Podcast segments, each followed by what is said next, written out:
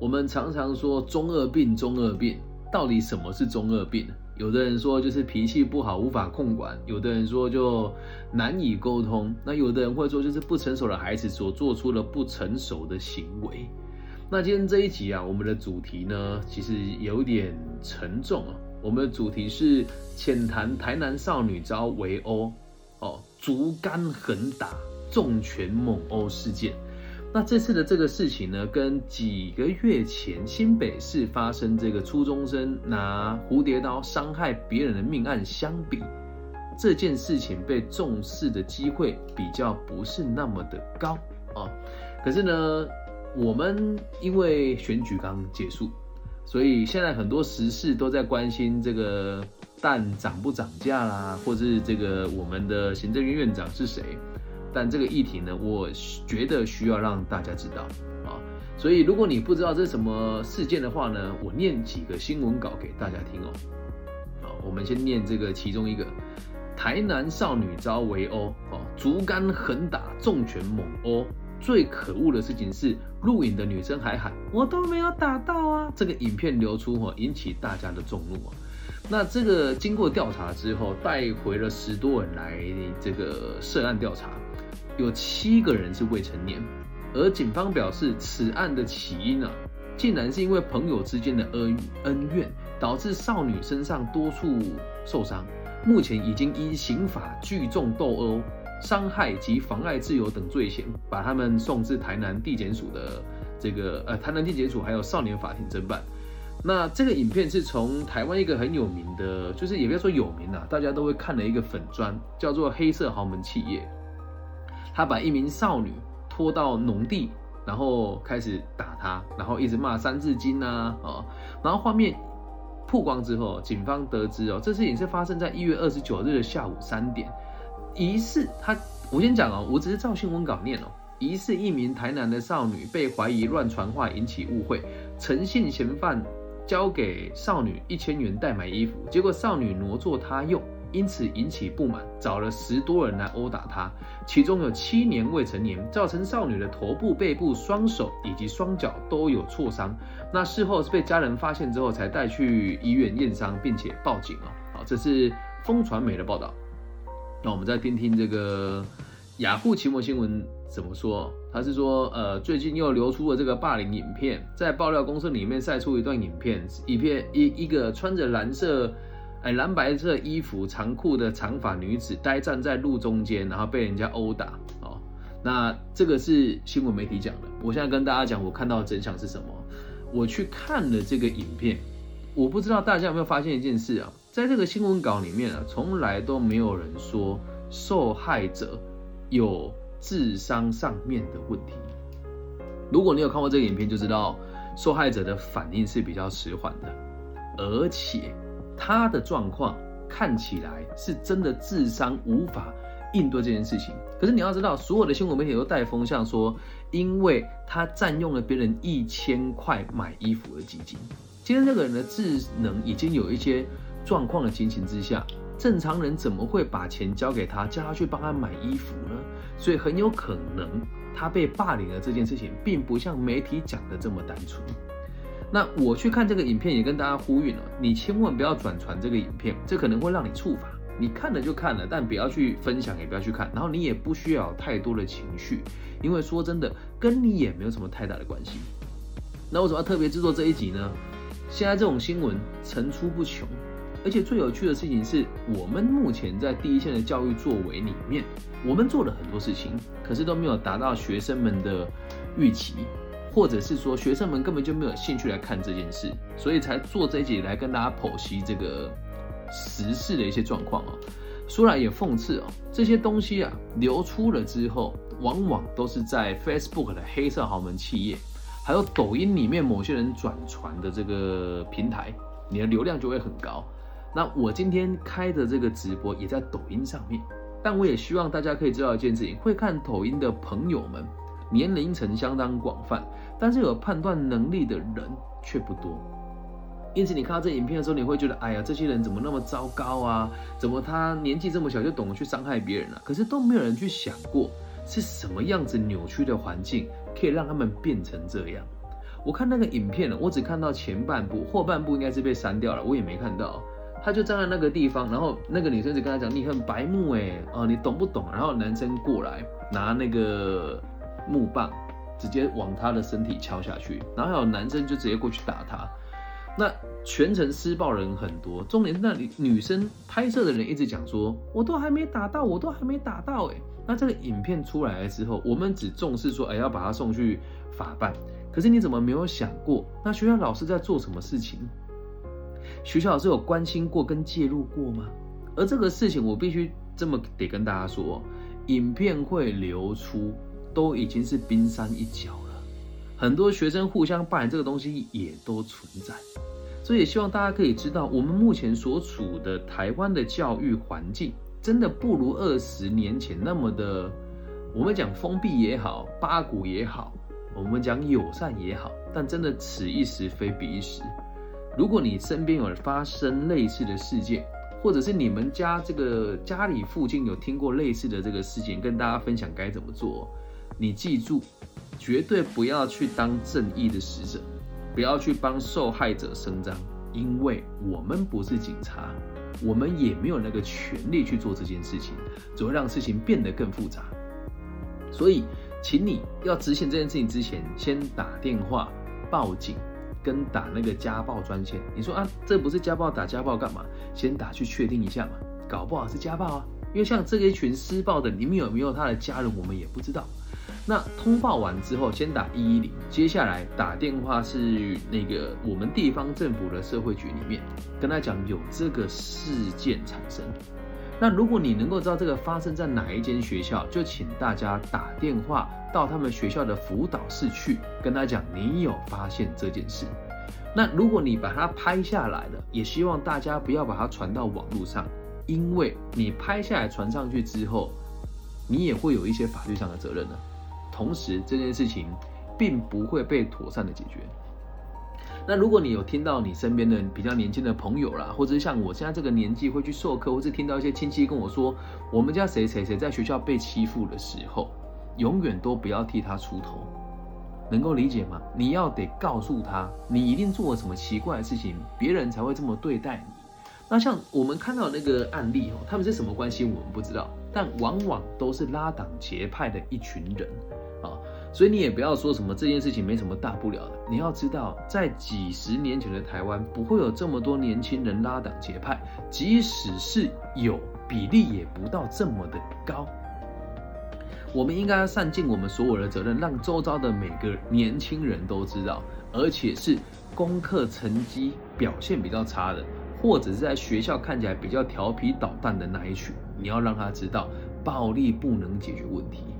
那他们为什么会习惯用暴力解决问题？难道学校没有在教吗？还真别说，学校有教，而只是孩子们听不懂。我最近有接了一些比较特殊的专案哦，其中有一个最有名的叫叫做 SEL，SEL 的英文叫做 Social Emotional Learning，就是社会情绪学习。我们的出发点的利益都是良善的，但是你去思考一件事情，会看这些东西的同学，往往也都是比较不需要人家担心的那一群人才会去关心。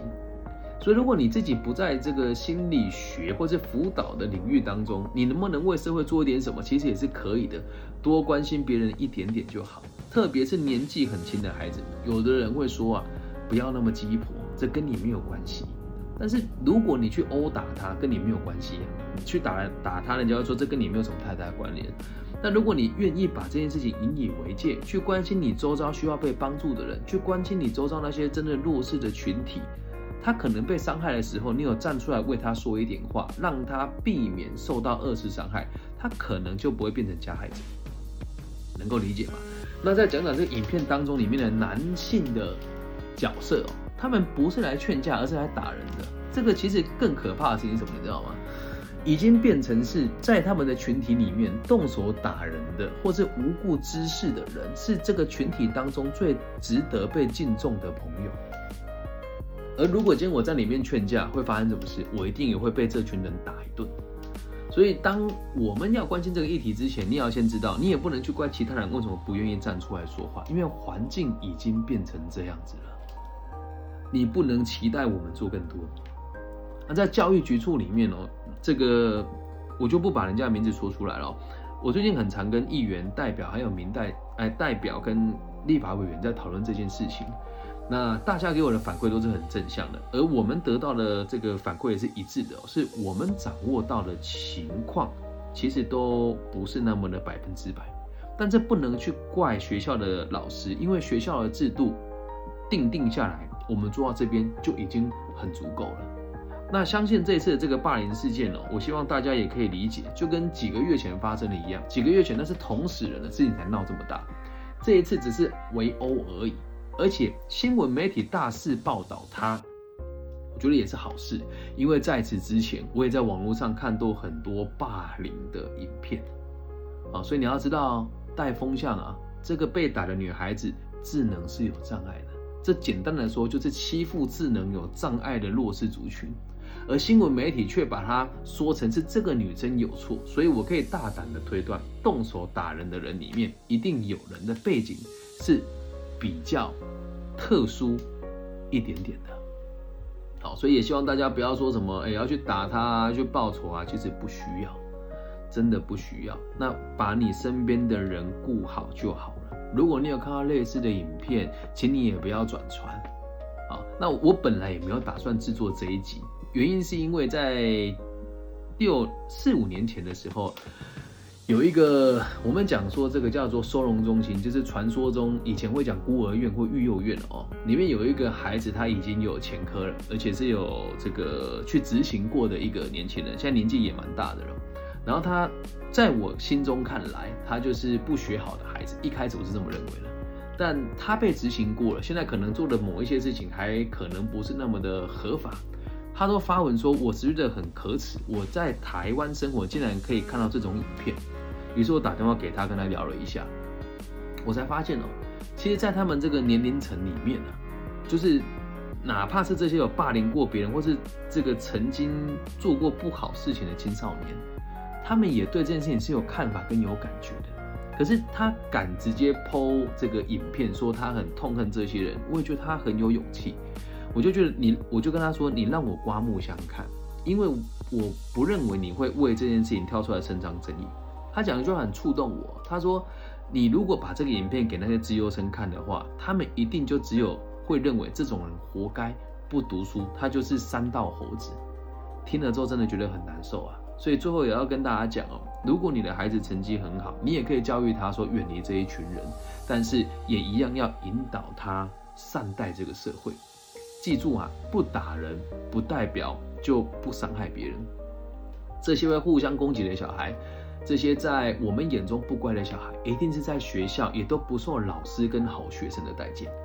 所以这一集不只要让这个成绩不好的，或是生活状况比较不稳定的，或是成绩比较后段的学生听到。如果你是学校的老师，你们学校的成绩很好，又或者是你的学生的表现都还不错，不要带他们去霸凌别人，也不要耻笑说什么三道猴子，也不要说什么啊哈哈，你看那个影片啊，还好我们学校不是那个水准的族群。千万不要做这些事，因为对你一点帮助都没有，好吗？看了之后真的是很难过了。那如果你本身是家长的话，一定要记得，就是网络上有很多说什么，哎，我女儿回来跟我说她被人家打，我就带人家去告他，带兄弟去堵他，这都是没有帮助的。人家不会无缘无故去找你孩子的麻烦。你说啊，那那个有智能障碍的孩子，那他。是有原因才被霸凌的吗？第一个，他有智能障碍；在第二个，如果我的女儿会在我不知情的状况之下，跟一群年轻人去某个地方被围殴，我要新闻媒体报道之后才知道。我个人认为我是失职的，但你不能用这个逻辑去套用到每个家长身上，